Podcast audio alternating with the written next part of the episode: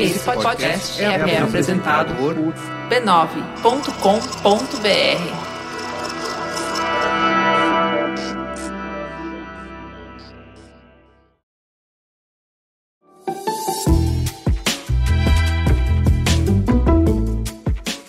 Mamileiros e mamiletes, estamos de volta depois de um programa polêmico que deixou tantos ouvintes surtados de amor. Eu sou a Cris Bartes eu sou a Juva Lauer. Se essa é a sua primeira vez, bem-vindo ao bonde da polêmica. Se você já é ouvinte da casa, puxa logo a cadeira, vem conversar. Mamilândia linda, a gente quer agradecer do fundo do coração o apoio que vocês estão dando pro Mamilos, unindo Padrinho e Patreon. Já conquistamos 754 doadores, estamos muito felizes. E para comemorar, a gente vai sortear três livros entre os patronos. E vamos lá? Pessoal, fizemos então o sorteio na live. Se você quiser assistir, tá lá na página do Facebook do Mamilos, para você acompanhar toda a lisura do processo. a gente teve um auditor independente, né? Exatamente. Uma coisa muito profissional. E os ganhadores então foram Márcio Henrique Silveira, Pierre Ferraz e Silva e Gabriel Constâncio Belum, ok? A gente vai entrar em contato com vocês, pegar o endereço e mandar o livro com uma dedicatória com muito carinho aqui do Mamilos. Obrigada pelo apoio. Fala que te escuto. Você pode falar conosco pelo Twitter. Segue a gente lá no mamilospod. Teve gente que não respeitou o aviso no início do programa e escutou mesmo sem ter visto a série ou lido o livro. O Yuri Malker disse: Estou ouvindo Mamilos e agora estou mais curioso do que nunca. The Handmaid's Tale deve ser uma série fantástica, eu já estou baixando. Depois a gente acabou se sentindo menos culpada, porque a gente percebeu que acabou não falando tanto assim das cenas, das tramas. A gente focou em debater mesmo as polêmicas levantadas na série, então acabou servindo como uma boa pauta para as pessoas que viram e um bom incentivo para quem ainda não tinha visto começar a maratonar. E a Suzana Valença disse: Hoje eu disse, em 2017 a gente ainda tem que reclamar disso. Aí eu vi o Mamilos falando que a gente não tem que dizer mais isso. Opa! E esse programa fez muita, muita gente parar para pensar e rendeu ótimos comentários do, e conversas. Muita gente falando que refletiu sobre esse assunto. A Ellen, por exemplo, disse: Desde que terminei de assistir The Handmaid's Tale, eu queria um abraço. O Mamilos dessa semana me abraçou. Essa série é puxada, né, gente? É. E no Facebook, o Marcos falou: Esse episódio foi muito especial. A Thaís já tinha tombado tudo no episódio de marketing de causa e agora mais ainda. Ele também serviu como o melhor marketing pro feito por elas, porque terminei querendo ouvir mais da Isabel, que já achava ótima no Twitter. Essa nova temporada do Mamilos está sendo muito boa, porque sinto que os relatos a partir de diferentes vivências estão sendo melhor explorados. Conseguiram em cerca de uma hora e meia trazer o que tem de bom na série e também suas falhas. Você também pode falar conosco pelo e-mail, é o mamilos@b9.com.br. A Luciana Baldini disse: Boa tarde, amores. Eu ouvi o episódio sobre sobre a série e simplesmente fiquei fascinada. Eu fui uma das ouvintes que sugeriu esse episódio, então eu estava muito ansiosa para escutar. Eu até comecei a tentar anotar pontos para comentar, mas tudo o que eu pensava vocês comentaram e aprofundavam muito melhor do que eu poderia fazer. O meu sentimento no final da série foi de total desespero, porque como a Ju disse, a nossa sociedade ainda nem conseguiu garantir o mesmo espaço para mulheres e algumas pessoas já desdenham disso. Meninas, posso parecer pessimista, mas o sentimento que a série me passou foi: fiquem de olho, nunca baixem a guarda. Queria comentar sobre quando vocês disseram que o racismo na sociedade de Gilead foi deixado de lado porque a Moira foi escolhida como Aya. Lembrei de uma parte do livro que diz que o problema da infertilidade na sociedade pré-Gilead foi muito maior na população caucasiana, já que esta era a parcela populacional que tinha mais acesso a métodos anticoncepcionais e também ao aborto. Então eu acredito que a maioria das aias deveriam ser negras. Termino esse e-mail dizendo que eu achava impossível amar mais ainda Mamilos, mas esse episódio me emocionou demais. Vocês são incríveis no nível transcendental. Grande beijo. A Tatiana de Medeiros disse: A autora sempre comentou como tudo no livro tem um precedente histórico, e por ter estudado o puritanismo americano, ela retratou em Gilead como uma teocracia cristã aos moldes do que sempre se viu, e por isso extremamente racista. Filhos de Caim são enviados para as colônias, algumas mulheres se salvam como Martas. A explicação dos criadores da série de falar que a fertilidade barra tudo e bebês de todas as etnias seriam benquistos em um regime como Gilead é o único aspecto puramente fantasioso da série, ao meu ver. Seria ok se fosse tratado de frente. O fato dessa pós-racialidade nunca ter sido comentado dentro e fora da série transformou isso num problema. Um problema porque muito do que vemos na série é um retrato direto do que mulheres negras passaram durante durante a escravidão: estupros, apropriação dos filhos, adquirirem sobrenome dos senhores, etc. E mulheres negras e pobres ainda passam hoje em dia um tratamento como serviçal, barrigas de aluguel, prostituição e hipersexualização. Durante a conversa, vocês mesmos expuseram esse tipo de correlação, com o exemplo de mães escravas que preferiam matar os bebês a fadá-los à vida de escravidão, chamando a Serena de Sinhá e mencionando que horas ela volta. A série poderia ter tratado isso de forma melhor, levando em conta que a Moira e o Luke conseguiram fugir de Gilead para o Canadá provavelmente pelo mesmo caminho histórico que escravos usavam para fugir para estados abolicionistas no norte e para o próprio Canadá ou mencionando o porquê da Moira ser muito mais atenta às pequenas mudanças e perdas de direito que a June achava inofensivas. Afinal, ela é negra e lésbica. A Isabela Andrade disse: Meninos, tudo bem? Amei o podcast. Achei a discussão incrível e muito rica. Minha sexta-feira com um hambúrguer de delivery poderia ser bem sem graça e melhorou consideravelmente só de ouvir vocês. Meu comentário é sobre uma polêmica que li e fiquei bastante triste. Eu, como fã convicta de Elizabeth Moss, fiquei bem decepcionada ao ler que ela é praticante da cientologia. Explico. Se a série critica um regime totalitário e opressor, não faz sentido a crença religiosa da pessoa que interpretou o personagem estar levantando essa bandeira ser um exemplo vivo disso. Para mim, acaba soando falso e perde um pouco a força. Outra coisa também que vi foi que no início da série, quando ela ainda não tinha força, as pessoas não estavam comentando, ninguém queria dizer que era feminista. A maior parte das pessoas envolvidas no projeto esquivava da pergunta e dizia que era uma série e não uma obra feminista. Eu não sabia de nenhuma das duas coisas antes de, da gente gravar, mas é, a gente recebeu bastante comentário falando sobre isso. Sobre não se declarar feminista, eu não sei por que, eles fizeram isso, mas assim, tentando fazer um advogado do diabo, acho que pode ser interessante como tática de aproximação. Então, assim, se você parte do pressuposto de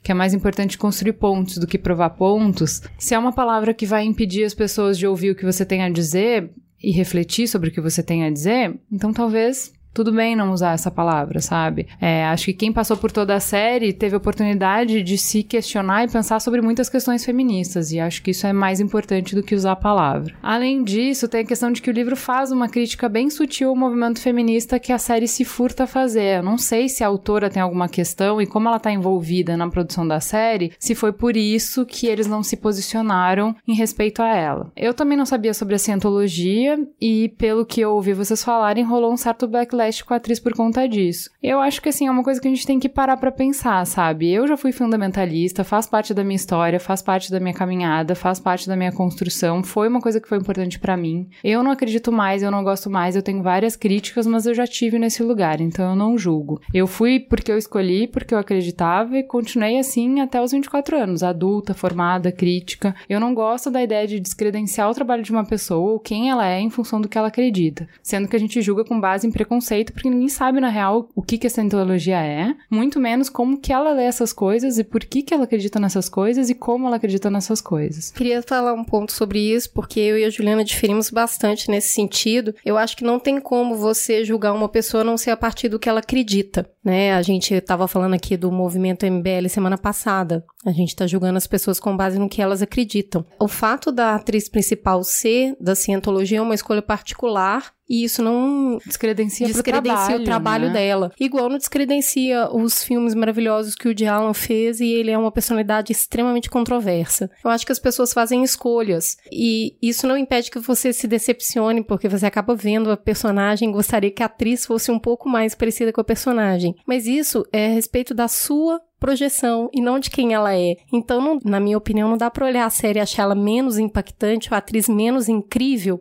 porque ela não condiz com o personagem. Apesar de eu acreditar particularmente que qualquer posição fundamentalista é extremamente prejudicial, principalmente para as mulheres. Mas eu não ia querer que ela não tivesse papel por causa disso, né? Ela teve um papel incrível, eu não acho que ela tem que sofrer backlash agora por causa disso. Vamos então pra teta?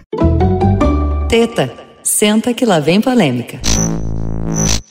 No primeiro programa da série Futuros Possíveis, aprendemos com Márcio Black que se analisar a macropolítica nos deprime e desespera, é só olhar para as ruas e ver as revoluções que estão acontecendo para recuperar o ânimo. É só olhar para as periferias se organizando, aprendendo como operar a máquina do poder para atender suas demandas pontuais, as lutas e as dores que ninguém vê, só quem tá lá. É só olhar para as mulheres conquistando espaço e atenção, pautando as conversas, se descobrindo, enxergando as violências que antes passavam desapercebidas. É só olhar para o movimento negro tomando forma, resistindo, expondo as diferenças, os preconceitos, as injustiças. É É só prestar atenção e ver os baiqueiros pintando as faixas e avançando sua pauta, independente da máquina. Com Rafa Poço, a gente refletiu sobre a diferença entre os políticos que apostam na demagogia e aqueles que jogam todas as fichas na pedagogia, essa estratégia que não garante voto nem vitória, que subverte a lógica de colocar a derrota do projeto oponente no foco e investe em construir pontes que se sonha. E com o Bruno Torturra que nos desafiou a não cultuar a esperança porque faz parte do jogo político a frustração. Reunir um monte de gente com ideias, desejos e crenças diferentes para trabalhar junto é frustrante. Resolver problemas complexos é frustrante. Por isso, nesse jogo, os pessimistas têm mais chance, porque entendem que a política nunca deu muito certo mesmo, mas é a nossa única maneira de resolver conflitos sem nos aniquilarmos.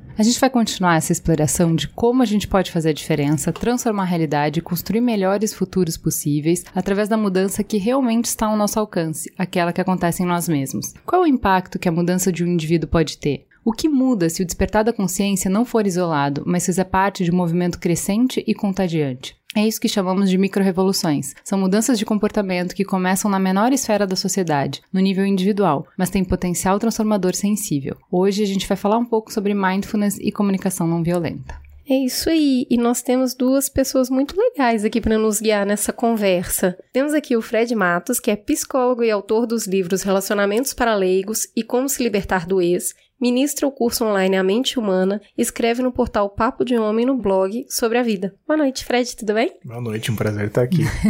que ótimo. E aqui a nossa professora master. Trouxemos um pouquinho dela para vocês porque a gente amou tanto, né, Juliana? Muito. Se ama, compartilha, concorda? Concordo. Então trouxemos a Regina Genetti, que é coach, facilitadora e palestrante com foco em gerenciamento da atenção e do estresse, inteligência emocional, liderança e comunicação especializada em mindfulness. Boa noite, Regina. Regina. Oi, gente, é alegria enorme estar aqui com vocês. Boa noite para vocês que nos ouvem também. Muito feliz. Que bom. Então vamos começar primeiro. É, explica pra gente o que, que é mindfulness e o que não é mindfulness. Mindfulness é um estado de consciência em que você se coloca quando observa a sua experiência com atenção plena. A experiência de sentir, de perceber, de fazer, de, enfim, a sua experiência. Então, se você está escovando os dentes, você pode observar os seus movimentos ao escovar os dentes, a sensação da escova passando, o gosto da pasta, o cheiro da pasta. Se você está caminhando, você percebe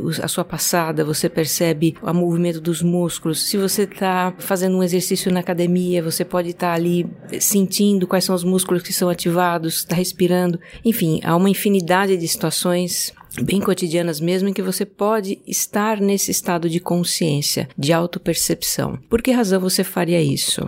Né? Essa é a próxima pergunta. É, é por que razão você faria? Ah, e, e deixa eu acrescentar também que você pode estar nesse estado, né, de atenção plena com as coisas que você faz cotidianas e também com alguns exercícios que aí são propositais, que são as práticas de mindfulness em que você coloca atenção plena é, em experiências sensoriais. É parecido com meditação, é um tipo de meditação e essas práticas elas têm algumas finalidades, elas trabalham com algumas coisas que depois a gente pode falar aqui, né, no, no decorrer do papo. Mas por que razão fazer isso? Tem várias razões, mas eu vou dar assim a que eu considero a principal. Quando a gente coloca a atenção né, de uma forma integral, de uma forma plena na nossa experiência, naquele instante em que você percebe o aroma, em que você percebe o gosto, em que você percebe o movimento do seu peito na respiração, naquele instante você não pensa. O pensamento cessa porque aí você entra num modo, digamos assim, um modo de funcionamento do cérebro chamado pelos neurocientistas de experiência direta. É percepção pura e ausência de pensamento momentâneo.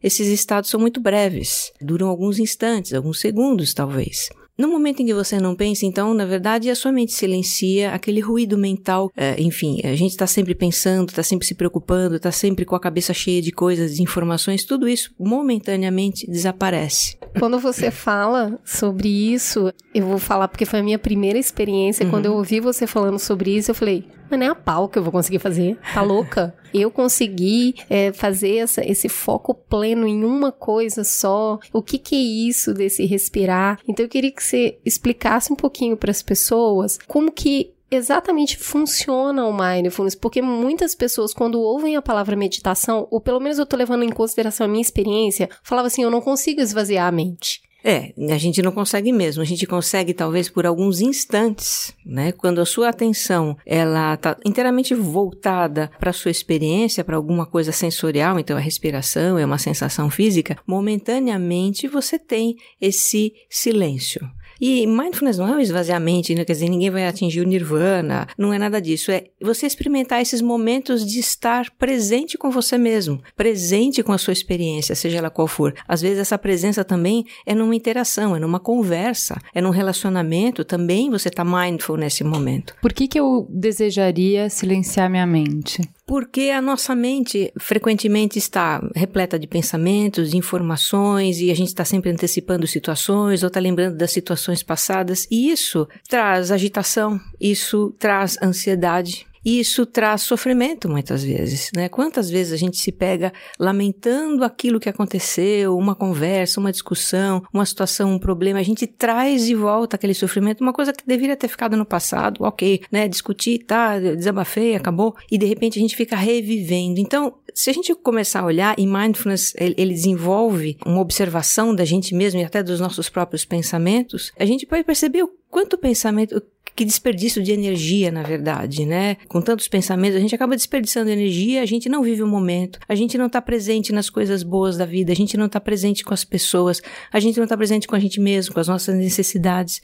Então, esses momentos de prática nos disciplinam a estar mais presente com as coisas, nos lembram de estar mais presente com as coisas, viver mais plenamente, viver mais o nosso momento, sem tanta preocupação, sem tanta antecipação, sem ficar voltando no passado. E com isso a gente a calma, a gente vive com um pouco mais de paz. A paz interior que a gente busca tanto não está fora, né? Não tá. Eu gosto bastante do exemplo que você dá no curso de que a gente tem muitos estímulos. Então você lê muitas coisas, você tem muitas preocupações e, e cada são várias janelinhas abertas na cabeça e tem uma hora que a máquina trava. trava. Então quando você tá com estafa, quando você tá muito cansado, muito estressado, quando você tá muito ríspido, quando você tá com pavio curto, o que você fala é assim, às vezes a gente busca uma solução e não consegue encontrar, e não consegue encontrar e buscar uma solução e tentar se concentrar com todas essas abas abertas é como tentar enxergar numa água turbulenta. Uhum. E você falou no curso que assim, o mindfulness é justamente deixar a poeira baixar. Uhum. Então, silenciar a, me a mente é fechar todas as abinhas para que você possa enxergar a solução com a água limpa. É aquela límpida. metáfora da água, né? Do punhado de areia no copo d'água. Isso. A nossa mente é uma, um copo d'água com um punhado de areia e que está sempre em movimento, está sempre num turbilhão. Então essa água fica turva, certo? Quando você propositalmente leva atenção para você, aquele movimento todo, ele te cessa por alguns instantes. E de tanto você repetir isso, repetir isso, repetir isso, aos poucos aquela areia vai decantando e você consegue enxergar com mais clareza, a água fica mais clara. Então, de fato, o mindfulness essa prática, isso, ter isso como um hábito de vida, como um estilo de vida, que é o que você vai adquirindo, conquistando com o passar do tempo, nos ajuda a viver mais em paz, viver com a mente mais calma, com não tantos pensamentos, mas mais no presente, fazendo as coisas com mais atenção, fazendo as coisas com mais qualidade, percebendo as pessoas ao seu redor, se percebendo. E isso tem um impacto muito grande em, em tudo. Eu gosto muito, uma das coisas que mais me marcou em todas as conversas que nós tivemos é sobre o quanto, quando você não está atento ao que você mesmo está sentindo, você tende a supervalorizar alguns eventos e algumas sensações. Então, às vezes, você passa um dia inteiro meio irritado e não consegue identificar bem com o que. Uhum. Porque, na verdade, você teve, às vezes, alguém te fechou no carro lá na, na rua, sete e meia da manhã, você tomou uma fechada, você passou o dia ruminando aquele sentimento de estresse que você passou ali, você não consegue dar descarga naquela adrenalina. Uhum. E eu gosto muito do exemplo que você deu, da diferença que nós temos dos animais né? Uhum. Você dá aquele exemplo que eu queria que você falasse, que é aquele que os veadinhos estão no. Isso, por favor, conta que essa história é muito boa. É a história, a história das gazelinhas. Então, realmente, o, o ser humano, né, a mente humana, ela tem essa, essa, capacidade de divagação, de se projetar no futuro, de imaginar as coisas, de criar cenários. Isso é essencial para a nossa vida humana, né? A gente criou, construiu tudo isso graças a essa capacidade de planejamento, de visualização, de criação, que é maravilhosa. E também a gente tem a capacidade de voltar reviver os fatos passados, de a gente analisar. Isso é importante para refletir, para aprender, para tirar conclusões. Então, tudo isso é muito importante, faz parte da nossa vida. Os animais não têm isso. Os animais vivem no puro aqui e agora. Então, eu, eu conto a história, né, para diferenciar bem, né, o, o ser humano e o animal. Como é que vivencia as situações traumáticas, as situações difíceis. Então, imagina que você está vendo um bando de gazelinhas na savana, né? Discovery Channel, a vida na savana. Então, lá as gazelinhas pastando, serenas, né? Num final de tarde, não tem vento, aquela cena bem bucólica e tranquila, mas tem um leopardo na cena. Tá ali escondidinho atrás de uma moita, observando aquelas gazelinhas mais à frente. Ele já escolheu a sua presa, ele só, só tá esperando o momento de atacar. E pro azar do leopardo, o vento muda de direção e leva o cheiro dele para o centro da savana. E as gazelinhas, que tem um, né, nós temos um sistema de alarme contra ameaças, sentem o cheiro do leopardo e reagem imediatamente já debandam em, em, em, correria pela savana, se espalham pela savana, aquelas cenas de pânico, e aí o leopardo resolve sair também para ver se ele pega alguma coisa, e, e, aí a câmera pega aquela perseguição terrível, a gazelinha que tá sendo perseguida, com os olhinhos esbugalhados assim, né? Realmente correndo tudo que ela pode, e pra sorte da gazelinha, o leopardo já tinha comido uma gazelinha um dia antes, ele tava meio pesadão e ele não consegue alcançar a gazelinha, ele, ele desiste da caçada e volta pra mata. E as gazelinhas, né, aos poucos poucos elas vão parando e vão, né, aguçando os seus sentidos, não sentem mais o cheiro do leopardo, não tem mais um aquele pânico coletivo, tá? Você começa a se acalmar e aos pouquinhos elas voltam para a savana e dali a cinco minutos elas estão pastando de novo como se nada tivesse acontecido. Se refizeram daquele estresse quando elas correram, elas descarregaram toda aquela energia de estresse e depois fica tudo bem. Agora imagina um bando de humanos nessa situação. né? O bando de humanos está lá tirando selfie na savana, tá todo mundo, né, conversando e pensando. Só não estão postando no Face porque não tem 4G, tudo bem, no hotel a gente faz isso. E o leopardo ali na espreita e tal, e as pessoas tirando selfie, alguém tira selfie com uma árvore ao fundo, o outro tira selfie com uma pedra ao fundo, e aí tirando selfie com uma moita. Nossa, o que que tem naquela moita? Um, um leopardo, leopardo! E alguém grita leopardo e as pessoas correm em pânico. Alguns até demoram um pouquinho porque estavam tão ausentes daquela situação situação, né? Estavam tão pensando em outras coisas, não estavam presentes, mas ok, todo mundo sai correndo e felizmente o guia daquela excursão é uma pessoa, né, prevenida, ele dá um tiro para cima, né, com uma arma bem barulhenta e espanta o leopardo e Ok. O leopardo foge. E como ficam as pessoas depois de cinco minutos? Com taquicardia. As pessoas estão em polvorosa, né? Então tem gente ali pensando no seu testamento, porque, meu Deus, eu, né, eu não tenho seguro de vida. Ah, eu preciso pedir perdão pro meu irmão. Eu preciso. Nossa, e o dono dessa espelunca, dessa, dessa uh, agência de viagem que nos traz para essa situação? Quase que eu perdi minha vida. Enfim, as pessoas voltam falando daquilo pro hotel e continuam falando no jantar e falam no dia seguinte e postam no Facebook, voltam para o Brasil falando. Então isso é a diferença básica, né, entre o animal só vive o aqui e o agora, né? Ele não tem isso que a gente tem, que é poder reviver as situações. E por que, que a gente faz isso? A gente quer entender, a gente se indigna, né? A gente quer até se prevenir de outras situações. Então a gente fica refletindo e fica revivendo e ruminando as e situações. E às vezes preso num ciclo, né? Que preso não se rompe. Num ciclo, né? E com a prática de mindfulness, você começa a perceber isso. Você começa a perceber seus conteúdos mentais. Que até hoje você tá falando da gazelinha.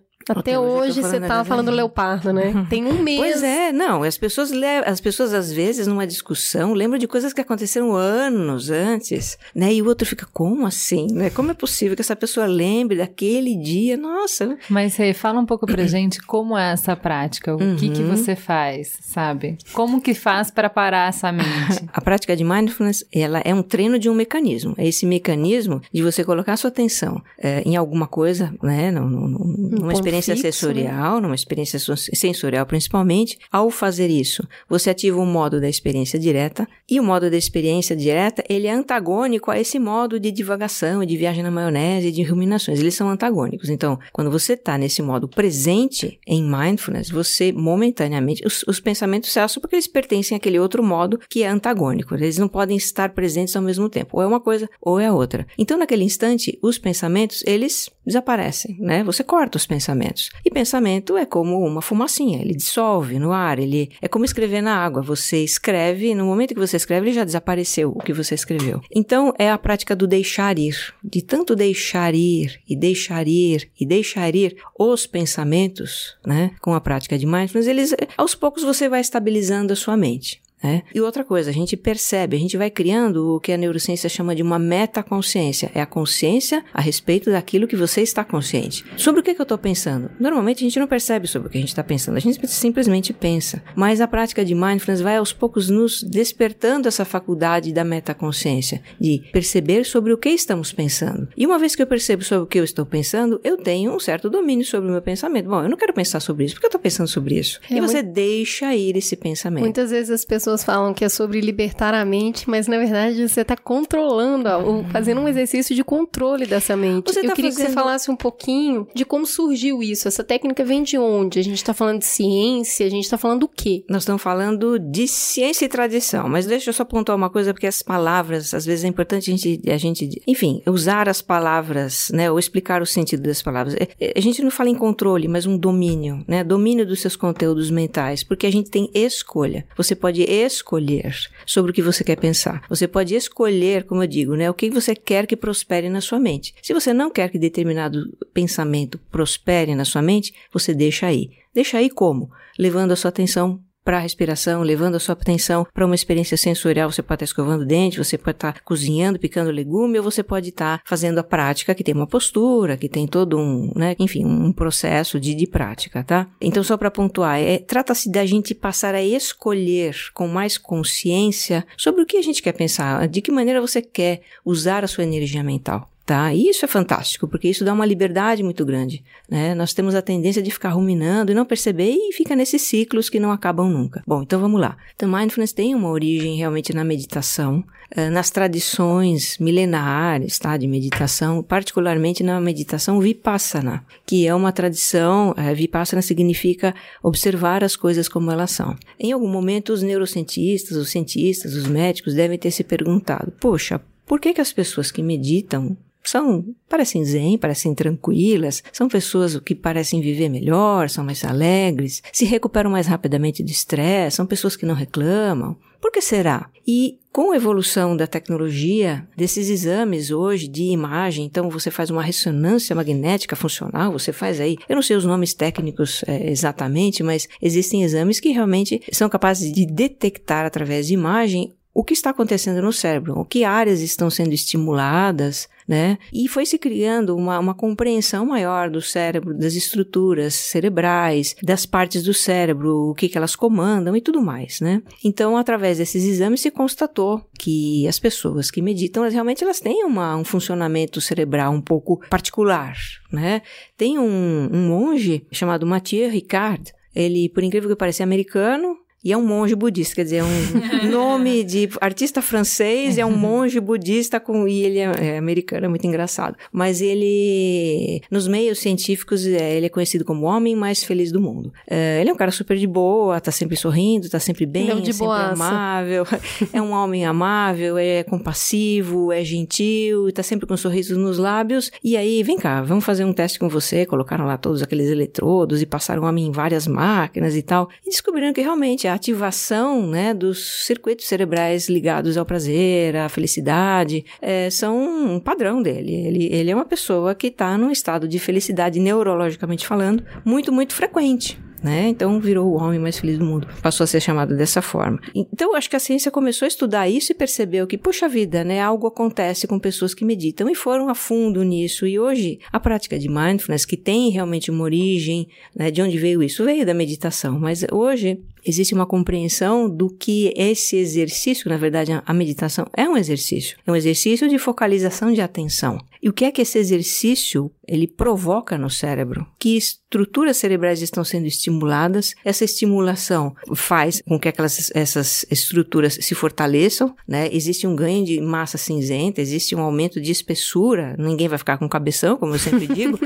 mas em termos assim, é, é detectável. Isso com exames muito sensíveis, claro, com diagnóstico muito sensível, você pode perceber esse ganho, esse aumento de, de, de massa cinzenta, né? Nas áreas que são estimuladas, redução nas áreas que não são, que vão deixando de ser usadas. Então, por exemplo, uma das consequências da prática de mindfulness, né, no, da prática regular e com o passar do tempo, é que você vai sendo uma pessoa mais calma, mais flexível, menos estressada. Então, aquelas áreas do cérebro das pessoas estressadas que estão mais é, excitadas normalmente, por exemplo, a amígdala cerebelosa, né, que faz parte do sistema límbico, é uma área que é uma, um, uma estruturinha que dá os alarmes, que dispara os alarmes e a gente estressa e tal. Essas amígdalas, elas até reduzem de tamanho, elas ficam menorzinhas, né, nas pessoas que praticam. Então, existem mudanças cerebrais e, e, a ciência se apropriou disso, né? Mindfulness hoje é uma prática que tem uma, uma explicação e uma, uma, até uma prescrição científica para uma série de coisas. O que a gente tem aqui como benefícios já comprovados é o estresse reduzido, as relações internas e sociais mais fortes, menor pressão arterial, melhor regulação emocional, aumento da densidade da matéria cinzenta, algum espessamento cortical em áreas associadas à atenção e o processamento sensorial. Uhum. Então a gente pode dizer que Seria uma malhação cerebral? É uma malhação cerebral. Daniel Goleman, que é aquele né, escritor americano que ficou famoso com o livro Inteligência Trabalhando, aliás, Inteligência Emocional, enfim, ele é considerado o grande difusor da inteligência emocional. Ele compara realmente mindfulness com musculação. Ele diz que mindfulness é malhar o cérebro, porque você está usando intensivamente, intencionalmente, estruturas, essa estrutura cortical que eles falam, o córtex pré-frontal, que é a estrutura do cérebro. A ciência chama de centro executivo do cérebro é a estrutura com a qual a gente presta atenção, a gente raciocina, é a sede da nossa autoconsciência também. Memorização, raciocínio e decisão, então as funções realmente nobres, cognitivas, são atribuídas a essa estrutura bem aqui na testa. Tem uma outra coisa que me faz lembrar do curso que bateu muito forte para mim, acho que para Ju também. É, eu esqueci o nome daquele processo de quando a gente dorme, que a gente chama de adubadores do cérebro. Qual que é o nome? Ah, você chama dos neuróglios? Isso, ah, eu não conhecia é isso. Isso é fantástico. Eu queria é. que você falasse a, só um pouquinho. A jardinagem cerebral? Exato, porque é, é, muito interessante isso. Quando a gente dorme, esses adubadores, eles olham para o cérebro e percebem as áreas que forem mais utilizadas, eles vão lá e fortalecem essas áreas. Então, quer dizer, se você está aprendendo a tocar guitarra todo dia, o cérebro entende, nossa, ele está usando esse recurso, vamos fortalecer esse recurso. Uhum. Se você para de tocar guitarra, por um tempo, o cérebro vai falando, tá, não tá usando, tira daqui, vamos deixar espaço livre no HD. Se você fica o tempo todo tendo raiva de alguma coisa, o cérebro, ele não consegue identificar que aquilo é um pensamento negativo prejudicial, ele simplesmente olha e fala, tá precisando dessa área, porque ele tá usando ela com muita frequência, então ele fortalece sentimentos e sensações que não são positivas, correto? O cérebro tem uma propriedade que chama-se neuroplasticidade, então é muito simples, tudo aquilo que é muito usado usado se fortalece, tudo aquilo que deixa de ser usado, que é pouco usado, atrofia. É como um músculo, igualzinho. E esses neuróglios, é, existem células, a gente pensa, células do cérebro são os neurônios, né? Os neurônios que fazem as conexões, mas existem também os neuróglios. Neuróglios são células dez vezes mais numerosas que os neurônios e elas fazem esse processo de, em inglês chama synaptic pruning, ou jardinagem ou poda sináptica, é, sinapses muito usadas, conexões muito usadas, elas são, numa linguagem poética, né, adubadas, elas são fortalecidas. Aí tem processos químicos que entram proteínas, na história é uma coisa bastante complicada, mas simplificando, as sinapses muito usadas, elas são fortalecidas e esse processo acontece durante a noite, durante o sono. Aquelas sinapses que são pouco usadas, né, elas é, vão, é que nem um jardim, então aquilo que vai, né, vai criando mato, vai, vai ficando feio, meio e aí esses neuróglios eles podam. Então eles reciclam sinapses. E com isso a gente, o nosso, as informações, por exemplo, não é toda informação que a gente guarda. Vocês lembram que vocês escreveram quantos e-mails vocês responderam, né? Tem muita informação e coisa que a gente faz e que a gente não guarda. Aquilo que você não usa, você acaba esquecendo. Isso por conta realmente desse processo de reciclagem de espaço no HD né? Que é um processo maravilhoso, que tem a ver com informações que você guarda e tem a ver também com tudo aquilo que você repete, então padrões de comportamento.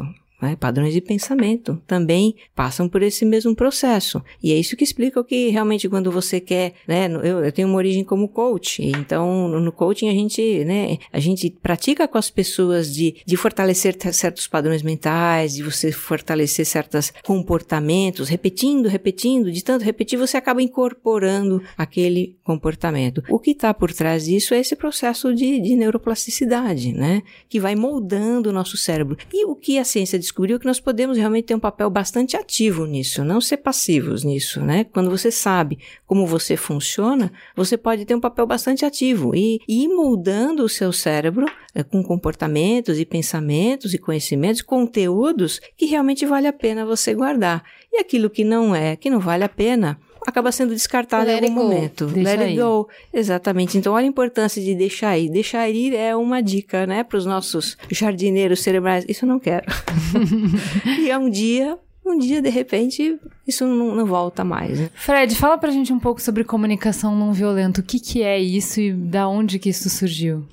É, a comunicação não violenta, as pessoas tendem a pensar que é uma técnica de comunicação. E olhando assim superficialmente, ela tem ferramentas que fazem você entender que você consegue se comunicar de uma maneira mais compassiva, com uma maneira não violenta que estimule a conciliação entre as pessoas. Mas eu entendo que ela vai mais além. Ela tem uma toda uma filosofia de operação mental, de, de relacionamento com as outras pessoas e consigo mesmo, que faz com que você redimensione a maneira com que você se relaciona com a vida, com as pessoas, com as suas próprias experiências, e isso se torna uma experiência de não violência que se manifesta através de uma comunicação não violenta. Eu acho muito legal a gente pegou aqui uma definição do que, que seria essa violência, né, como uma expressão trágica de uma necessidade não atendida. Uhum.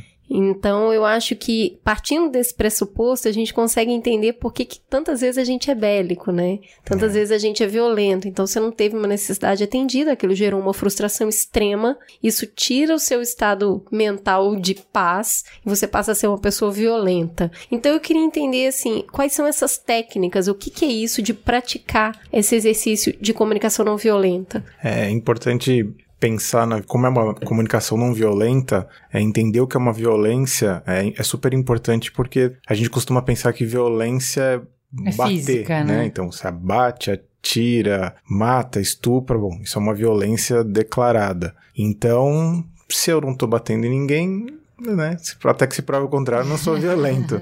Mas a a abordagem da comunicação não violenta verifica que a violência ela acontece de maneiras muito sutis. Ela acontece desde, obviamente, de uma agressão física, uma violência social, mais sutil também, mas ainda violenta. Mas quando você invade um espaço emocional de uma outra pessoa, quando você interrompe ela indevidamente, quando você se apropria da ação dela, ou você quer dizer algo pela pessoa que ela não disse, isso também é um tipo de violência. E- Quando você não escuta. Exatamente. Então, quando você finge, entre aspas, que está conversando, mas na verdade você está fazendo um discurso, é, um monólogo, isso também é um tipo de violência. Então, a, a comunicação não violenta vai tentar rastrear essas comunicações mais sutis, inclusive a violência que a gente tem com a nossa própria experiência. Então, você tem algum comportamento que você entendeu como equivocado e você começa a se afirmar burro, como sou estúpido, como pude fazer isso e fica ruminando uma culpa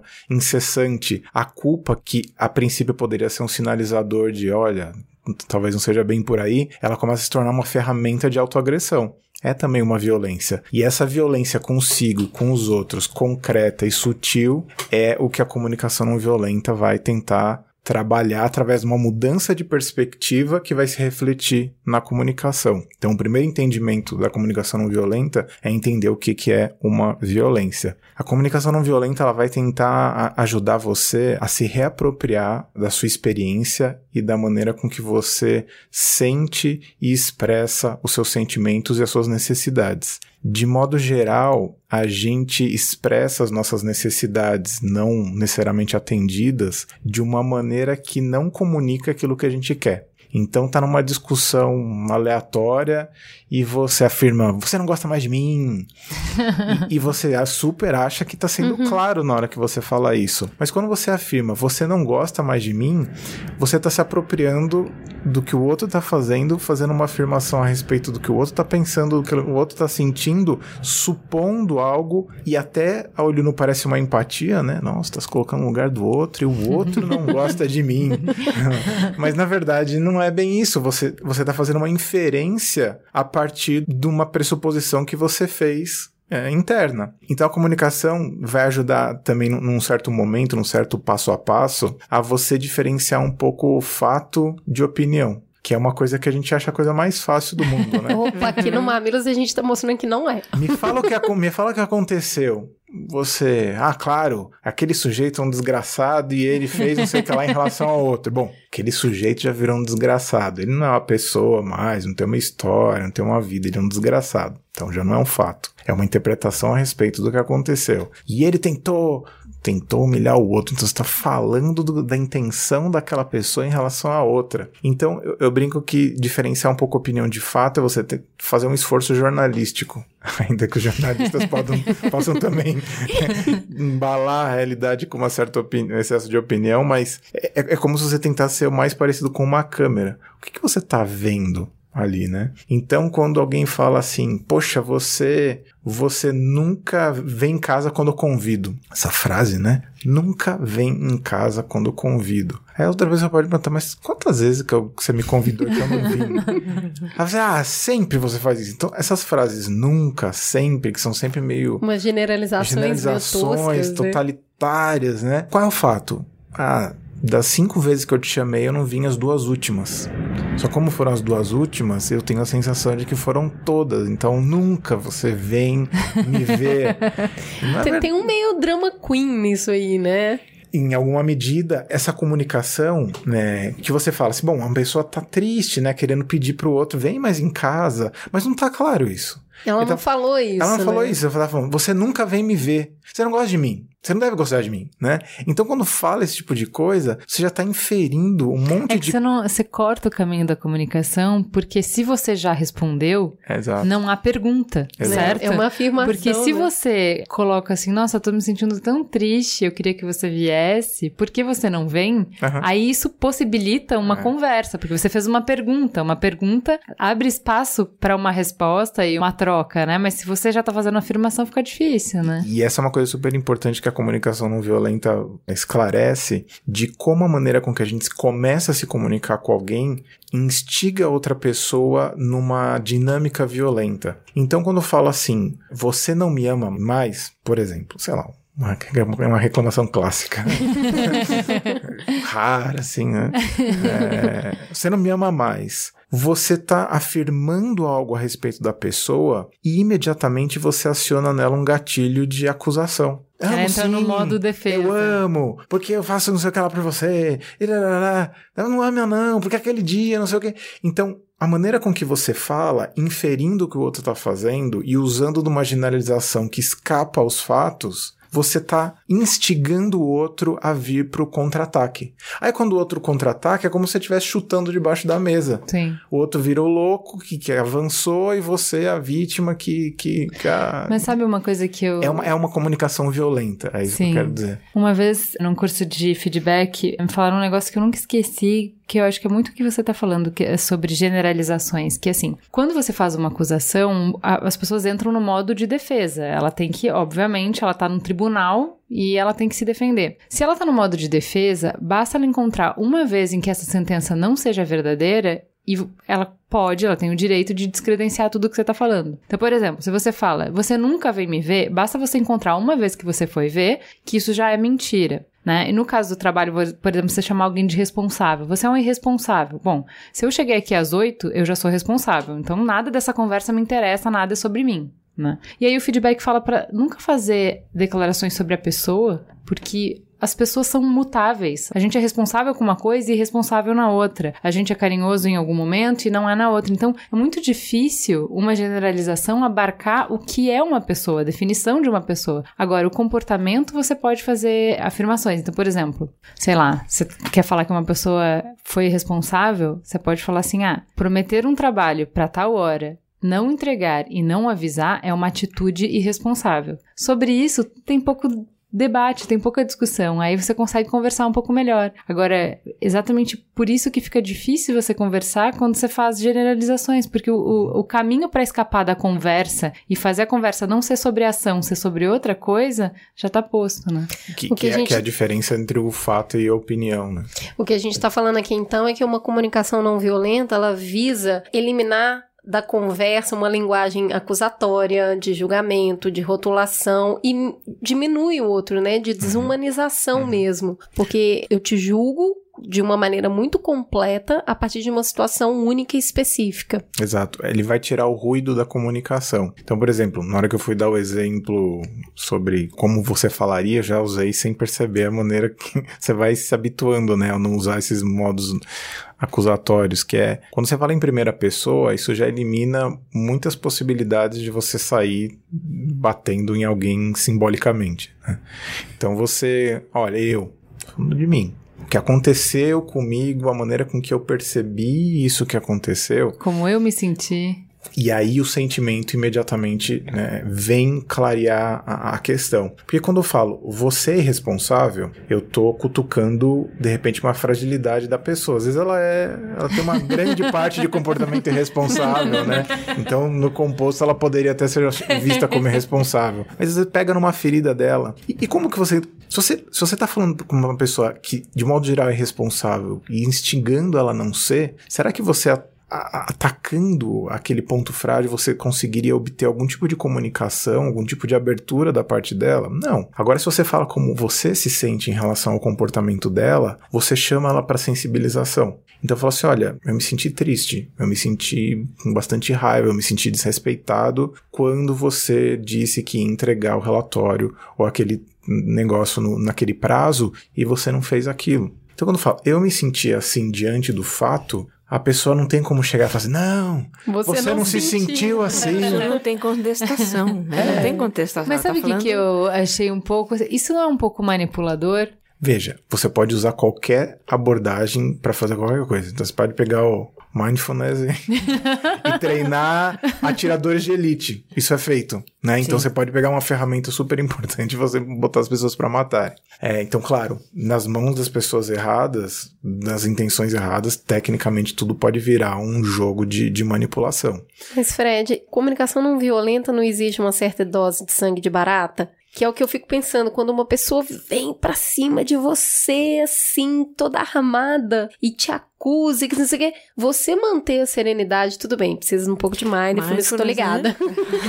Mas, como uma pessoa se torna capaz de se manter num estado de comunicação não violenta quando ela tá sofrendo uma violência? Sim.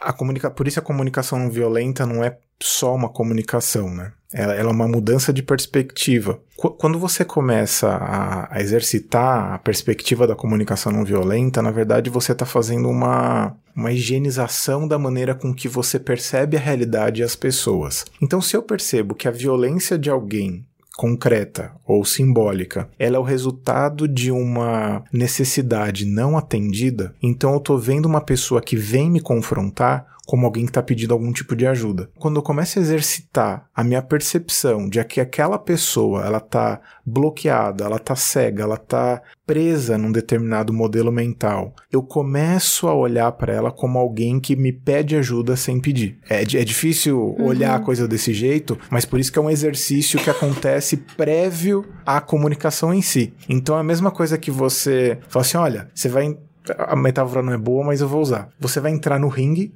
e você vai bater com a direita e com a esquerda, aí você fala, tá bom, vou entrar lá. Só que você não treinou antes. Então você não sabe como que sua direita entra, como sua esquerda entra. Então, para você treinar, você precisa treinar várias vezes aquele movimento para que aquilo se transforme em algo natural. Então, quando a gente está falando de comunicação não violenta, não é na hora crítica que você vai exercitar aquilo. Então, se você não treinou uma corridinha é, antes em casa, não adianta você sair correndo ladrão e achar que você vai conseguir correr léguas. Você tem que ir treinando. É um treinamento gradual. Então, primeiro dessa mudança de perspectiva. E isso fica fácil quando você começa a treinar uma comunicação não violenta com você. Quando você começa a perceber que você tem necessidades não atendidas. Então, uma das etapas da comunicação não violenta é começar a perceber quais são as necessidades ocultas a, aos comportamentos das pessoas. Porque se você não for não violento com você, não tem como você não ser violento com os outros, é isso? A não violência consigo faz com que você estimule a não violência com o outro. Porque se você é o tipo de pessoa que fala para si mesmo, seu burro, seu animal, seu estúpido, a sua tendência é que você tá sempre julgando, condenando, executando e amordaçando a si mesmo. Inevitavelmente você tá num modelo mental de reatividade, porque você não tem compaixão com suas necessidades. A primeira coisa que você vai pensar quando você fez uma coisa supostamente estúpida é: o que estava me mobilizando naquele momento? Qual era a necessidade que eu tinha? Puxa, eu estava afobado, eu estava com medo, eu estava me sentindo desamparado e eu agi de uma maneira que não foi a que eu gostaria originalmente. Puxa, então eu preciso começar a olhar para esse meu sentimento de, de aceitação, de busca de amparo, de conexão com as pessoas. Como é que eu vou fazer isso? Eu vou conversar com as pessoas, eu vou entrar num grupo de amigos, vou me, vou me aproximar mais da minha família, sei lá. Eu vou usar algum mecanismo concreto para atender mais minhas necessidades, para que eu não fique tão vulnerável na vida cotidiana a ser reativo comigo ou com os outros.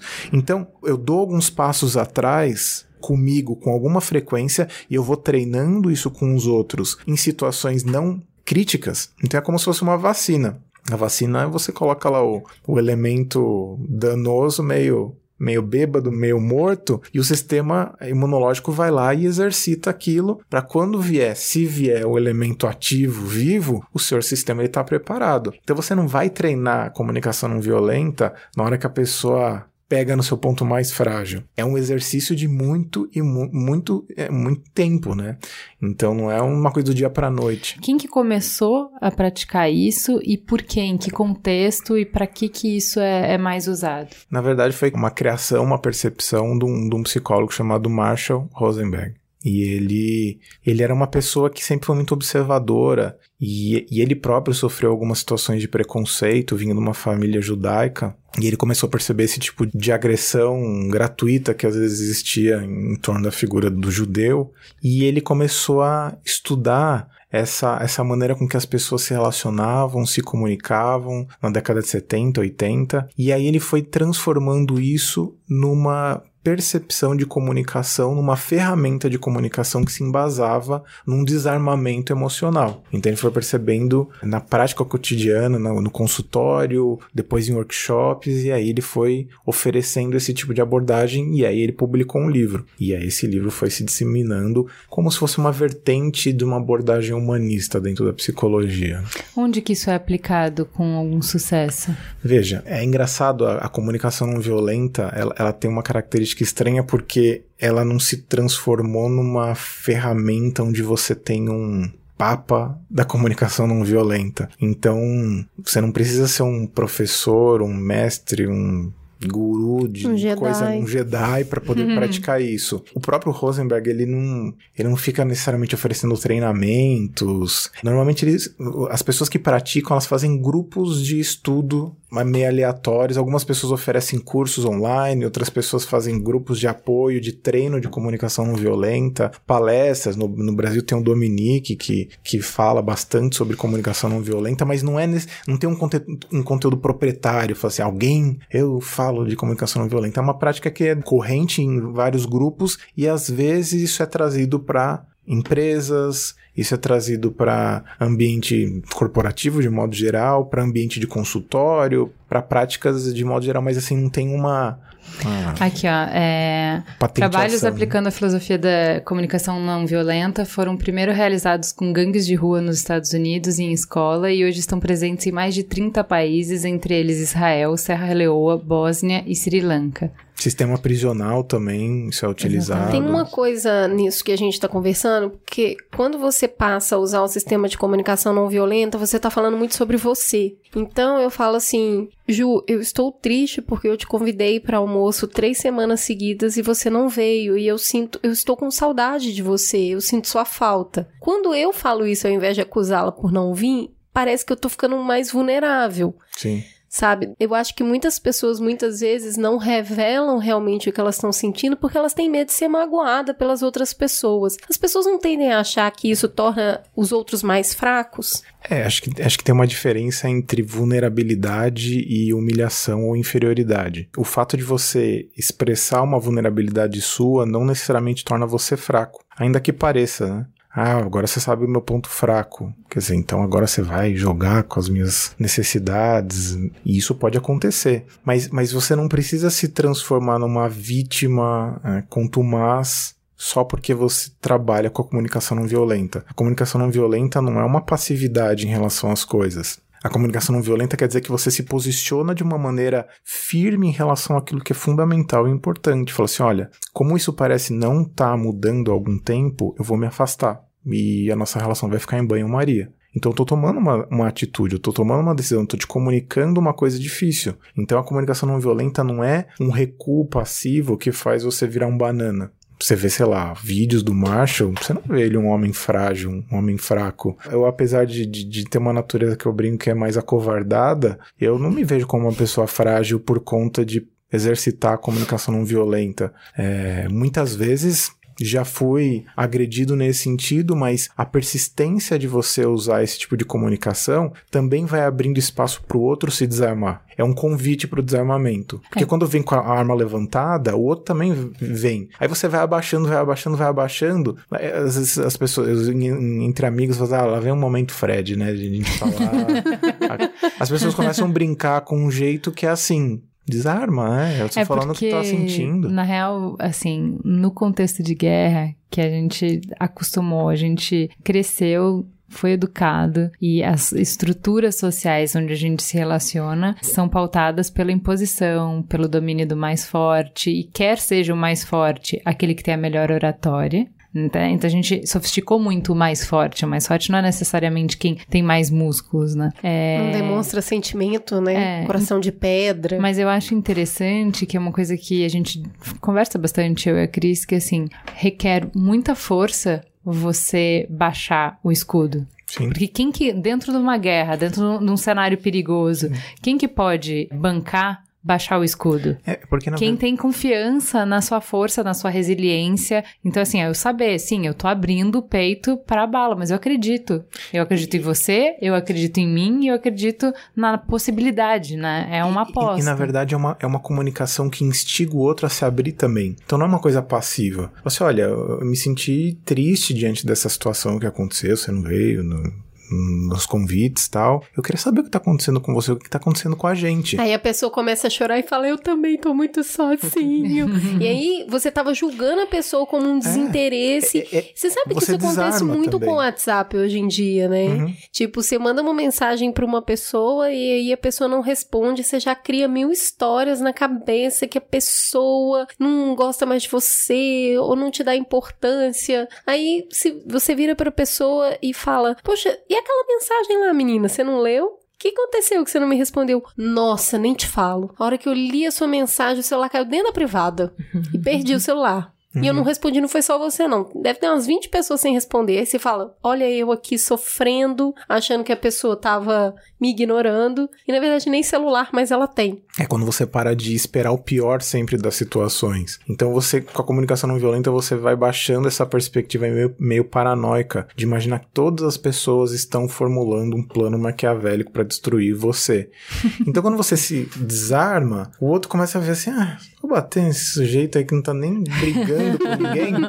Ele também falou assim, é, tava meio aborrecido com você outro dia e tal. E aí a pessoa fala, e fala assim, puxa, eu também não tinha notado esse tipo de coisa. E aí. É escalonar da violência e o desescalonar da violência, né? Mas, Fred, você falou que essa comunicação ele é- ela é muito baseada no, no reconhecer os seus sentimentos, né? Então, primeiro, falar só por você e segundo, reconhecer os seus sentimentos. A gente é bem ruim nisso, né? No Mindfulness a gente Mindfulness começa a, a a ver trabalha o quanto isso. a gente tanto não sabe ler, a gente tá tanto prestando atenção em várias coisas, que a gente não sabe onde dói, a gente não sabe o que a gente realmente tá pensando, a gente não sabe o que a gente realmente tá sentindo. E a gente tem um vocabulário muito pobre pra falar de sentimento, né, né? A gente é meio analfabeto, nem é funcional analfabeto, no ponto.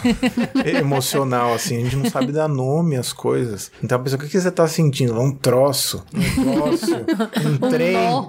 Mineiro fala um trem, né? Então tudo é trem, trem. Eu adoro mineirês do trem, mas assim, as- nem tudo Um é trem. coiso. Um coiso. Então assim, de repente falar assim, olha, coisas básicas, ó. Tristeza, alegria, raiva, Raiva. medo, desprezo, Aversão. aversão, inveja. São aquelas coisas básicas. Você já tem já um repertóriozinho bom pra poder começar. Se você começar por tristeza, medo e raiva, nossa, Nossa. você já Tipo, divertidamente, né? Pega só os divertidamente. Exato, assiste o filme e fala assim: vou me treinar a identificar aquelas emoções. Você já virou um, um Einstein das emoções, porque você já consegue decodificar um monte de coisa que tá acontecendo debaixo daquela situação. É, só, só complementando, eu, eu vejo tantas, tantos pontos de contato entre mindfulness e a comunicação violenta. E Por vocês- isso estão não aqui violenta, não violenta. É, vocês são sabidas, sabidas, meninas. Um dos efeitos, uma das coisas que a gente trabalha na prática de mindfulness é justamente o reconhecimento das nossas emoções. As emoções são sensações corporais, para começar. Se você tá sempre com a cabeça em algum lugar que não é o seu próprio corpo e a gente anda 99,999% do tempo, né? A cabeça e o corpo estão em lugares diferentes. A mente e o corpo estão em lugares diferentes. Você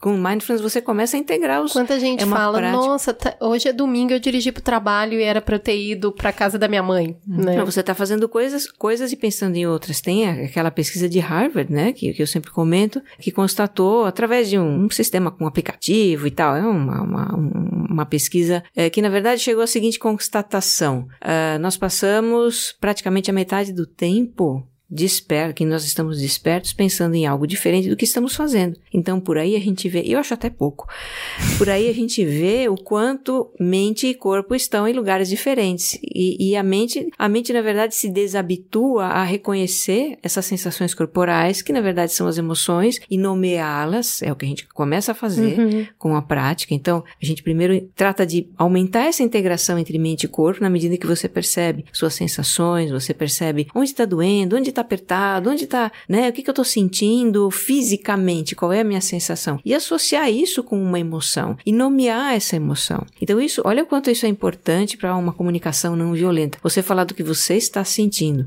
E outro ponto de contato que eu vejo, né, com que a gente trabalha em mindfulness, é esse reconhecimento e essa expressão da emoção, sem ter vergonha disso, sem, porque isso são são reações humanas, isso é humano, né? Eu acho que na medida que você diz, se você se coloca, né, eu estou sentindo raiva, eu estou com medo, para você mesmo e até para uma outra pessoa numa, numa conversa, na verdade, eu não vejo isso como fragilizante, mas eu vejo isso como altamente empoderante. Afirmar o seu sentimento, afirmar o que você é, é de uma integridade muito grande. E a integridade é algo que nos empodera muito. É algo que nos faz sentir inteiros, verdadeiros. Então, esse componente da, da, da comunicação não violenta, de você expressar o que você está dizendo, como é que você está sentindo, nossa, é maravilhoso. E eu acho que também desperta empatia no outro. Porque Eu de repente o outro é humano também. Tem Então você vira uma, uma coisa, quer dizer, aquilo que tinha tudo para ser, né? Uma, uma discussão que em você você se sente fragilizado e agride como uma forma de defesa e ao mesmo tempo, quer dizer, e, e a pessoa também reage da mesma forma e dá tudo errado. Você muda isso para eu me sinto assim e o outro de repente tem empatia por você. Tem uma coisa bem interessante aí que a gente passa muito pelo autoconhecimento. Uhum. E quando você se conhece bem, quando alguém te ataca com uma comunicação violenta, é mais fácil para você falar: Não, eu não sou isso. Então aquilo não te tira do sério. Porque você sabe exatamente o que você é. Eu gosto muito, Regina, de uma conversa que você tem que os sentimentos eles vêm Uhum. e a gente não tem controle sobre eles. Não, absolutamente. Então a gente precisa acolher, Acolher. esse sentimento porque isso é humano. Pô, eu tô com inveja. Uhum. Essa é a real. Isso é humano. É só não alimentar esse sentimento pra ele não ir embora. É igual um visitante meio indesejado. Exatamente. Você recebe porque você é educado. O sentimento, a emoção Mas é você põe a onda. vassoura atrás da porta pra ele embora logo. Ela passa, mas é humano. E aí entram julgamentos, entram tantas coisas, porque a gente tem um ideal de perfeição. Não, como é que eu posso sentir raiva? Eu não posso sentir raiva. Eu não posso sentir inveja, eu não posso sentir medo, porque isso seria fraqueza. Então a gente é muito mal resolvido com as nossas emoções. A gente julga muito as emoções. E eu acho que é preciso haver esse resgate de entender a nossa humanidade, aceitar a nossa humanidade, nos permitir sentir, seja o que for, sem julgamento, entendendo que isso é, é natural, isso é humano, poder falar disso e de repente ter toda uma comunicação e um relacionamento é com essa verdade, o que é muito bonito. E como que isso, vamos amarrar agora, como que isso tem poder transformador? O que que isso tem poder de mudar nas minhas relações e num âmbito maior na política, na sociedade e construir um futuro melhor? É algo que eu vejo, né, em mim, com esse tempo de, de prática, é que a gente vai, vai realmente reconhecendo a nossa natureza, reconhecendo, se reconhecendo como seres humanos falíveis, como seres humanos que são projetos em construção, e a gente trabalha muito autocompaixão, né? Então eu sou humano, eu posso errar, eu quero melhorar, mas eu quero melhorar não porque eu tenho raiva dos meus erros, porque eu mereço ser feliz, na verdade, eu sou um ser humano em busca de felicidade. Em tudo que a gente faz existe a intenção genuína de evitar o sofrimento e buscar um benefício. Certo? Então, mesmo quando a gente erra, existe essa intenção. As coisas não deram certo, não funcionaram, ok, errei, puxa, não, foi, não é por aí, vou tentar um outro caminho. Então, aceitação dos sentimentos, aceitação da nossa natureza e o trabalho de autocompaixão que vem junto com isso, faz com que a gente se sinta mais confortável em ser a gente mesmo, faz com que a gente se, se respeite mais, se ame mais. E é claro que isso se reflete no relacionamento com o outro, né? Então, aí vou deixar aqui o Fred falar disso, porque eu acho que tem essa complementaridade muito grande. Ele acabou de falar que primeiro a, a, a comunicação não violenta tem que ser de você para você mesmo. Você não se julgar, você não se culpar, quer dizer, você trabalhar esse mundo interior e na medida em que você vai se trabalhando interiormente, você pode refletir isso nas suas relações, até porque você não vai projetar essas mesmas cobranças que você tem com você mesmo, você não vai projetar isso no outro, né? Você não vai projetar os mesmos julgamentos que você tem no outro. Você começa a ter compaixão com o outro. E como seria um mundo com mais compaixão? É, eu, eu tenho a sensação de que a comunicação não violenta ela vai numa contracorrenteza dessa tendência moralizadora, mas destituída de compaixão que existe hoje em dia. As pessoas estão sempre num discurso que eu brinco é meio apocalíptico e parece que elas estão sempre alertando o outro a respeito de um mal. Então você vê politicamente essa divisão entre coxinhas, mortadelas, essas coisas, petralha, essas, essas, essas, divisões que são feitas, cada um do lado tentando alertar o outro pro mal e a cegueira que ele tá vivendo. Então é, é um tipo de moralismo que se supõe salvando o mundo, mas na verdade ele não tá salvando o mundo, porque ele tá fazendo com que o outro ele seja, quer silenciar. seja né? invalidado para que ele passe para o time dele. Então, é- essa suposta moralização, no fundo, é um julgamento, é uma, anu- uma anulação, é um tipo de violência simbólica que vai resultar um tempo todo em você dividir o mundo entre dois polos. E aí não é só política, é na vida. Então, eu versus o outro o tempo todo. Até no esporte, que é uma coisa mais lúdica, de repente você vira uma guerra. Tem gente se matando no, em estádio. Então a comunicação não violenta, ela vai desarmar essa base dessa referência um pouco distorcida que as pessoas têm de estarem o tempo todo separando o mundo em duas grandes categorias, eu versus eles. E, e entender que todo mundo está na mesma base. Todo mundo está buscando felicidade, evitando sofrimento, por caminhos diferentes, mas que podem ser respeitosos entre si quando você consegue observar quais são as necessidades de cada um dos grupos. Um dos exercícios mais poderosos que eu aprendi com a Regina é sobre entender quando você tá muito magoado com alguém. Então a gente faz o exercício de se concentrar plenamente, depois mentalmente você conta somente o fato que aconteceu. Então, durante a reunião, fulano interrompeu a minha fala todas as vezes. Aí, quer dizer, esse é o fato. Ele interrompeu a minha fala dez vezes numa reunião de uma hora. Aí você conta para você mesmo como você se sentiu a respeito disso. Eu me senti humilhada, desrespeitada.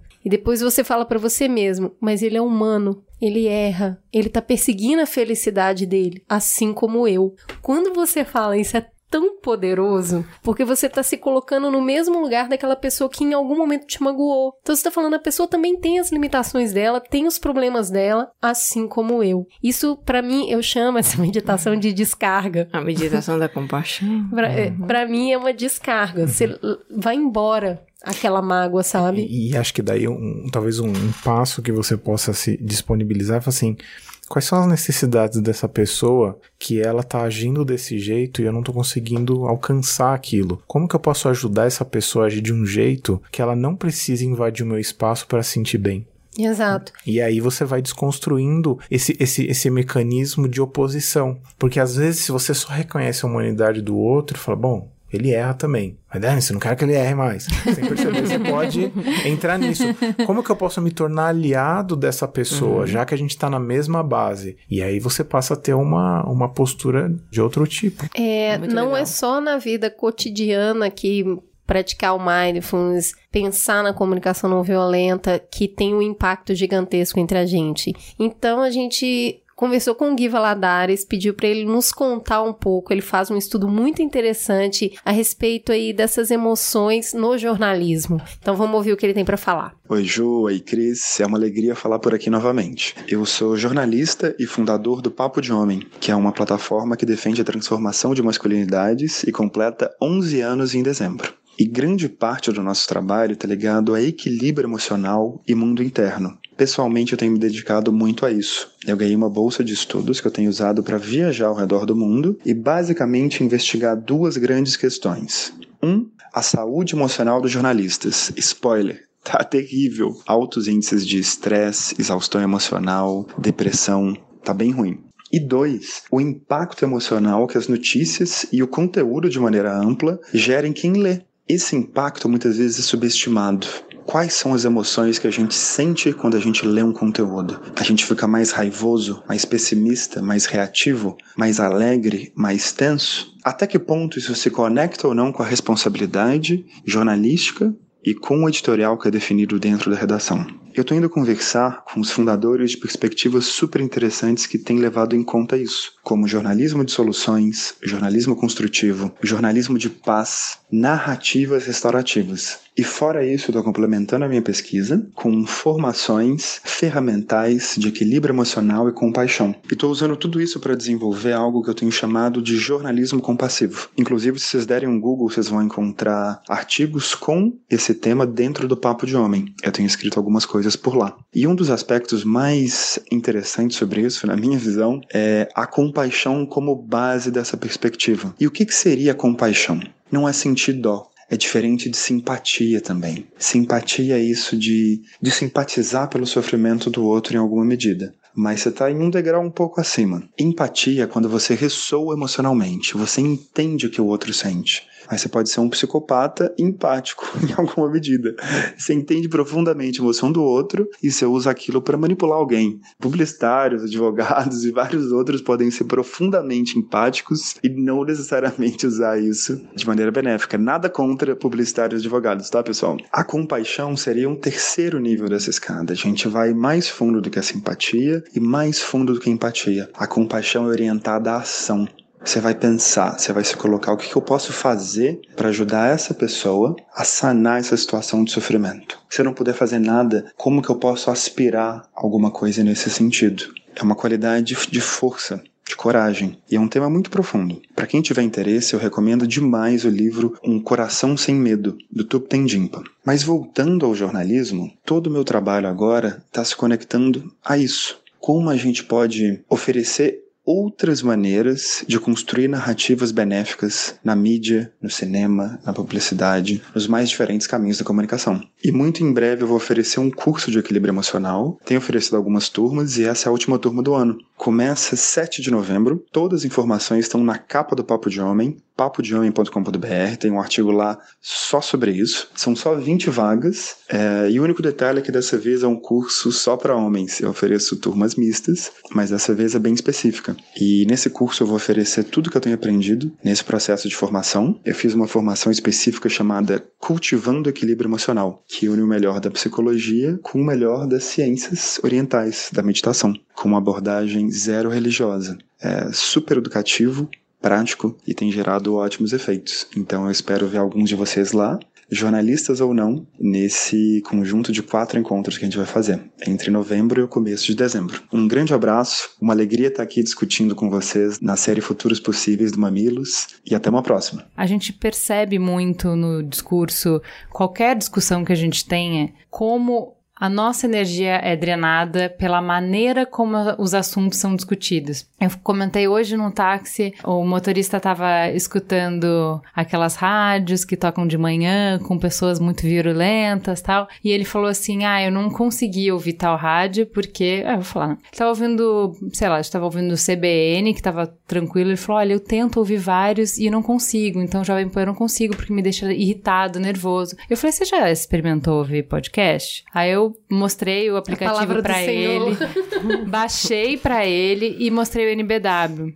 Por quê? Porque eu falei assim, sabe o que, que é legal de lá? Eles falam das mesmas questões que você vai ouvir no rádio, só que eles são amigos. Então, entre eles, eles podem discordar, mas ele vai falar: Uli, você tá louco? Você tá falando isso? Mas e isso, isso e isso? E o outro fala: Tá, eu entendi, barata, mas acontece que eu acho que isso, isso e isso. Então eles conseguem discordar entre eles e no final, por mais que você tenha passado por assuntos que são deprimentes, você não ficou deprimido porque você tava num ambiente bom. Então eu acho que isso é uma coisa que nos faz muita falta na maneira como a gente, primeiro, lida com os assuntos e discute os assuntos, a gente perde muita energia e a gente não é efetivo porque a gente não consegue caminhar para nenhum lugar pela maneira como a gente conversa. E principalmente depois como a gente não tem essa faxina mental que a Regina fala do mindfulness, né, de conseguir deixar a coisa aí, deixar o sentimento ir de um dia para o outro, você conseguir zerar, resetar e, e entrar com energia nova para cada novo dia, isso vai drenando a nossa capacidade até de mudança, de transformação, de, de poder agir. Então, assim, não adianta a gente ter grandes causas e grandes preocupações enquanto a gente não tiver as ferramentas para do micro, do, do particular, de onde começa por você, conseguir transformar, né? É aquela frase que o Gandhi dizia, né? É, seja você a mudança que você quer ver no mundo. Tudo começa com a gente. Então, olha o, poder de repercussão que tem é, você estar tá bem com você mesmo, você ter compaixão de si mesmo. Você vai poder oferecer isso para as pessoas. Os seus relacionamentos com as pessoas também vão, vão ser nessa base. Porque se você se ama, tem compaixão, se você não se agride, se você não tem uma comunicação violenta com você, não é motivo para você ter com o outro, né? Na verdade, você não vai ter com o outro, porque os nossos relacionamentos são a projeção de como a gente se relaciona. Né? O relacionamento mais importante que a gente tem na vida é o conosco mesmos. E tudo mais é reflexo disso. Então, as relações passam a ser mais harmoniosas, você tem mais compreensão, você tem mais compaixão, uh, os conflitos diminuem. E imagine isso numa escala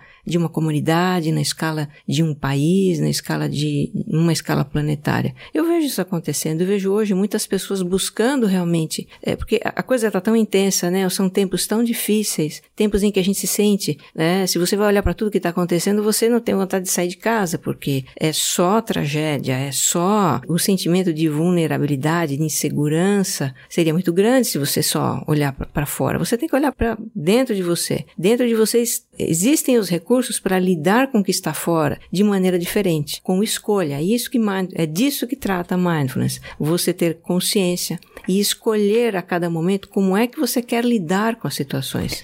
Uma coisa que eu acho legal é que, que converge as duas abordagens é o seguinte: é muito libertador e empoderador quando você se responsabiliza por tudo. Hum, com né? certeza. Né? Porque, assim, é, ouvir que as coisas estão ruins, ouvir as atitudes das pessoas que têm muito mais poder do que você, você não consegue decidir as coisas. Então, todas essas, essas conversas, elas tiram o poder da sua mão e colocam o poder em vários outros lugares. Ah, eu não posso fazer nada, as coisas são assim, as coisas sempre foram assim, as coisas sempre vão ser assim. E tanto no mindfulness como na conversa não violenta, você parte de, bom, o mundo tá dado. As coisas são o que elas são. O que você vai fazer a partir disso? Exatamente. É, eu acho que tem uma tem um cuidado quando a gente fala, às vezes o mundo tá dado, porque a gente supõe que o mundo é o mesmo para todo mundo. Então você chega num lugar, uma pessoa chega num lugar e ela pode afirmar assim: "Nossa, quanta gente morrendo, apodrecendo, eu quero sair correndo daqui ou que elas morram quanto antes". Se entra um médico, ele fala assim: "Nossa, quanto trabalho a ser feito? Vamos recuperar essas pessoas". Então, supostamente o mundo tá dado, mas na verdade é um mundo percebido por aquela pessoa. Então, quando alguém fala: "Nossa, esse mundo tá perdido", eu sempre falo assim: "É, como é, como é que tá perdido para onde, né?"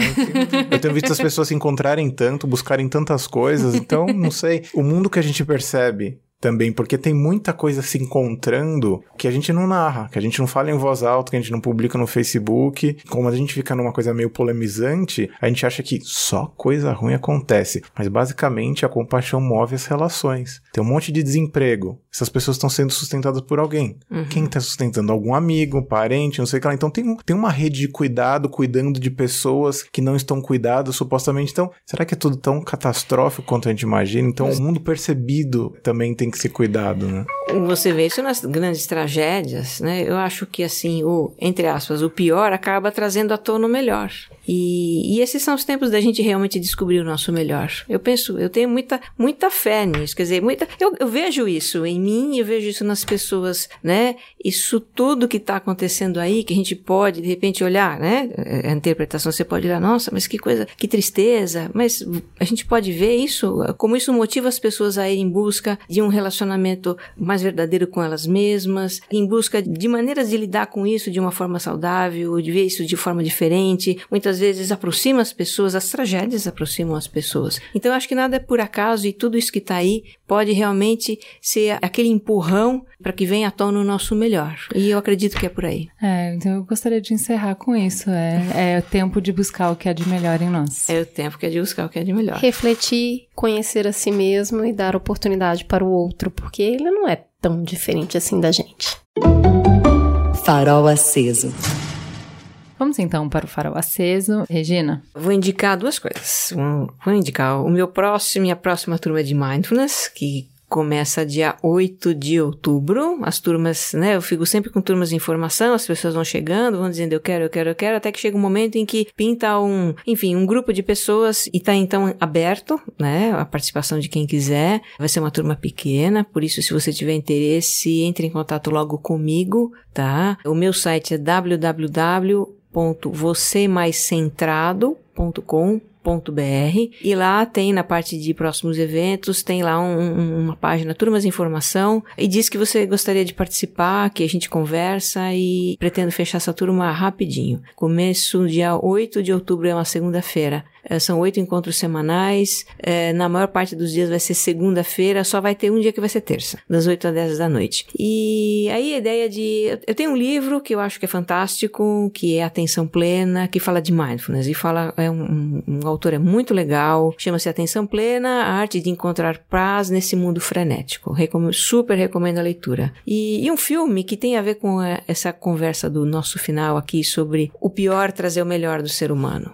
né? E como isso é verdadeiro. Mas eh, esse é um filme muito legal, é um filme recente com Will Smith, chama-se em português Beleza Oculta, mas é uma tradução muito infeliz de um título brilhante que é Collateral Beauty, a beleza colateral, a beleza que surge como efeito colateral de coisas que não são belas. Vale super a pena, passa uma mensagem de que estamos todos nós conectados. E você, Fred? Eu queria indicar a peça de teatro A Alma Imoral, com a Clarice Nisker, que está no Teatro Eva Hertz até 8 de dezembro. Quinta e sextas 21, sábados 21, domingo 19 horas. É uma peça muito boa porque ajuda você a desconstruir muito do, do pensamento binário, moralista, de olhar as coisas preto no branco, dividir as pessoas em estereótipos, assim. Então ela tem uma é uma peça que traz um impacto forte, né? É um texto falar do monólogo, então você sai de lá estremecido, querendo ver várias vezes a peça e vale a pena ver mais de uma vez para você absorver cada um dos pontos. E um livro, Comunicação Não Violenta, do, do Marshall Rosenberg, que eu acho que ele é bem didático,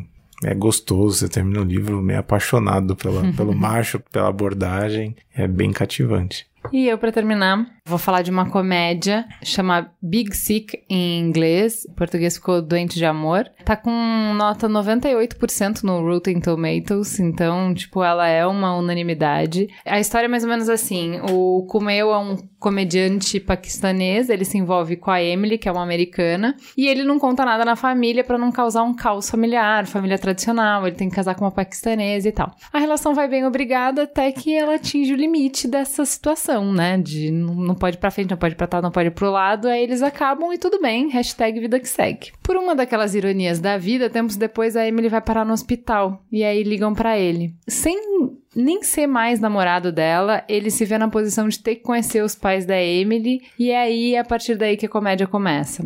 O humor desse cara, ele é muito original, ele é muito sensível, ele faz a gente rir de situações que não tem nada de humor, não tem nada de engraçado. Que várias vezes eu tava gargalhando e olhava pro Merigo e falava: do que que a gente tá rindo? Do que que a gente tá rindo? Eu chorei freneticamente. Freneticamente. Eu achei extremamente sensível. Eu acho que vocês não vão chorar, é porque eu sou mãe e vi cenas ali que me identifiquei e tal. E eu comecei a chorar em uma cena. Vocês vão saber a cena que a mãe chega na casa da filha. Eu já comecei a chorar daí e não parei nunca mais. Então, assim, eu achei o cara muito bom, muito sensível. Ele não usa estereótipo ele não vai pelo humor óbvio, ele realmente cria coisas é, muito legais. Eu vou falar aqui uma heresia, mas eu gostei mais até do que do stand-up do Louis C.K. que tá no, na Netflix. Esse cara me ganhou, assim, realmente, para mim, é o melhor humor que eu vi esse ano, pelo menos. Então é isso, gente. Temos um programa? Temos? Temos. Opa! Super. Fica gostosa a sensação de colocar um pouquinho de paz no coração de vocês. Beijo e até semana que vem.